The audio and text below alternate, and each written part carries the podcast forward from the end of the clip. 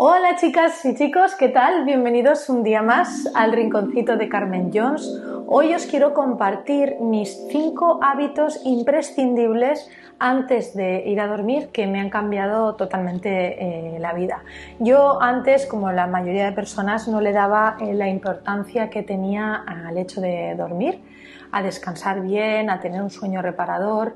Eh, no, me, no me enfocaba ni siquiera veía cómo me despertaba por las mañanas o si tenía despertares nocturnos o si por la noche necesitaba ir al baño, beber agua, o sea, necesidades por la noche que no deberían producirse porque mm, para tener una buena salud hay que dormir eh, de tirón porque así las fases del sueño se van repitiendo y no son interrumpidas. Entonces, bueno, por un problema personal en mi familia, por una persona que tiene trastorno del sueño, eh, me quise meter de lleno en conocer bien bien cómo funcionaba el tema del sueño y por eso hice una serie de cambios en mi vida y en la vida de las personas que viven conmigo, con mi familia, para mejorar esa calidad del sueño y por ende que mejorara su salud y su vida y que el día a día lo afrontáramos con más energía, mayor positivismo, menos ansiedad, menos estrés y bueno, pues eso, aumentar la calidad del sueño. Por eso hoy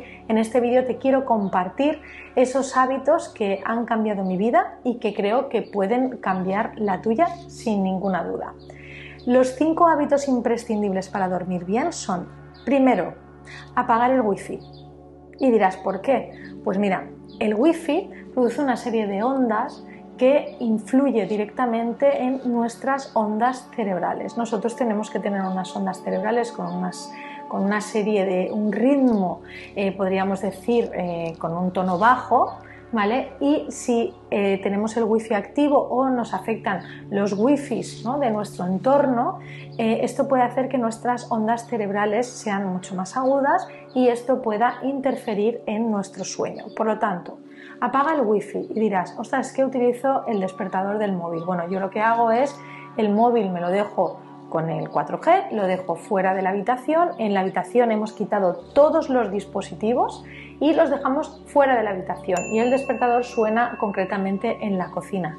Como yo estoy trabajando los ritmos circadianos, realmente no necesito el despertador para despertarme y normalmente me suelo despertar uno o dos minutos antes de que suene el despertador es asombroso. O sea, si cambias tus hábitos y haces los consejos que yo te voy dando, vas a conseguir esto también y vas a ver que no vas a depender de un despertador eh, nunca más. Entonces, apaga el wifi, de verdad, se puede hacer. Podemos eh, bajar esas ondas y esos niveles de tecnología de cara a, ir a, dormir para mejorar nuestro sueño. Obviamente no podemos controlar eh, los wifi de los vecinos, pero algo es algo, es intentar limpiar un poco nuestro entorno y no pensemos que solo nos afecta lo que vemos, porque muchas cosas, como puede ser esto, nos afecta también y no somos capaces de verlo, ¿vale? El segundo consejo que quiero darte es que enfríes la habitación. Eh, se ha demostrado también que cuando la temperatura de la habitación es baja, eh, unos 18 grados, 19 grados, la forma eh, para dormir, para conciliar el sueño más rápidamente y sostenerlo es muchísimo mejor que cuando hace calor. Así que en la medida también de lo posible, ventila la habitación, si tienes aire acondicionado, pon el aire acondicionado y verás cómo mm, vas a irte a dormir muchísimo, muchísimo mejor, más relajado, más relajada, con menos ansiedad y con menos estrés. El tercer consejo, que ya te lo he dicho en algún otro vídeo, pero es bastante importante, es nuestro cuerpo, cuando dormimos, realiza una serie de funciones vitales ¿vale? que son necesarias para nuestra salud. Imaginaros que es como instalar un programa en un ordenador. Necesita una serie de horas para que esa instalación se procese correctamente. Pues en el caso del ser humano pasa lo mismo a la hora de dormir. Necesitamos una serie de horas de un sueño reparador para que el cuerpo haga una serie de, trabajo de limpieza, de regeneración, de, la memoria, la trabajamos y la integramos. En fin, hay una serie de funciones muy importantes que eh, influyen a la hora de dormir. Entonces, si tú te vas a dormir con el estómago lleno, eh, lo que pasa es que tu cuerpo va a estar una parte del tiempo haciendo la digestión y no necesita hacer la digestión mientras duermes. Por eso es importante cenar ligero y cenar prontito, a ser posible unas dos horas antes de irte a dormir, para que tú te asegures de que cuando vas a dormir ya estás eh, con la digestión hecha. ¿vale? Entonces, intenta también eh, aplicarlo.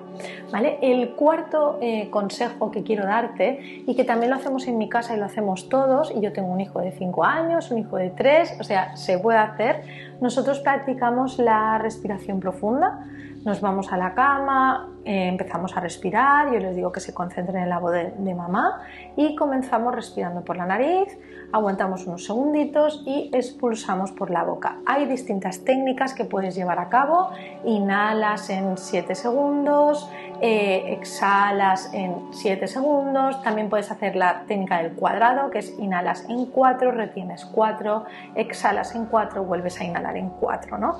Hay distintas, luego también está la de 4, 7, 8, inhalas en, en 4, eh, retienes 7, expulsas o exhalas en 8, ¿vale? Pero se trata de que hagas respiraciones profundas y que expulses todo el eh, dióxido de carbono fuera de tu cuerpo, que puedas utilizar eh, tus pulmones a tope, ¿vale? Intenta practicar la respiración. Nosotros la hacemos unas tres o cuatro veces y luego acto seguido hacemos distintas actividades según el día. Al final mis hijos son pequeños y necesitan mm, variar porque todos los días hacemos lo mismo, no les acaba de encajar, ¿no? Podríamos decir. Entonces, o bien practicamos una meditación sencilla, yo les guío, es como, como si fuera un, viaje, eh, les hago relajarse, les hago conectar con cosas que sé que les gusta, que les hace sentir bien y otros días practicamos la gratitud porque bueno, pues también es una forma de conectar con el presente, saber qué es lo que tenemos, no hacerle caso tanto a lo de lo que carecemos y siempre hay algo en todos los días hay algo positivo que se puede sacar. Yo siempre les pregunto a mis hijos que, qué es lo que sacan de positivo del día de hoy, qué es lo que más les ha gustado, qué es lo que más les ha divertido, porque quieren dar las gracias y os sorprenderíais las cosas que puede llegar a decir un niño de 3 años o un niño de 5 años, como agradezco tener una casa tan bonita, agradezco que estoy con mi mamá, con mi papá, con mi tete, el pequeñito muchas veces agradece su peluche. Practicar la gratitud te va a conectar eh, muchísimo con, con, el día, bueno, con el día a día, que también eso reduce eh, mucho la ansiedad. Y el quinto hábito que intento llevar a cabo y reconozco que muchas veces es el que más me cuesta, porque parece que lo asocio a veces con la relajación, pero realmente hace todo lo contrario, que es estar conectada con eh, pantallas, bien sea la televisión, pantalla de móvil.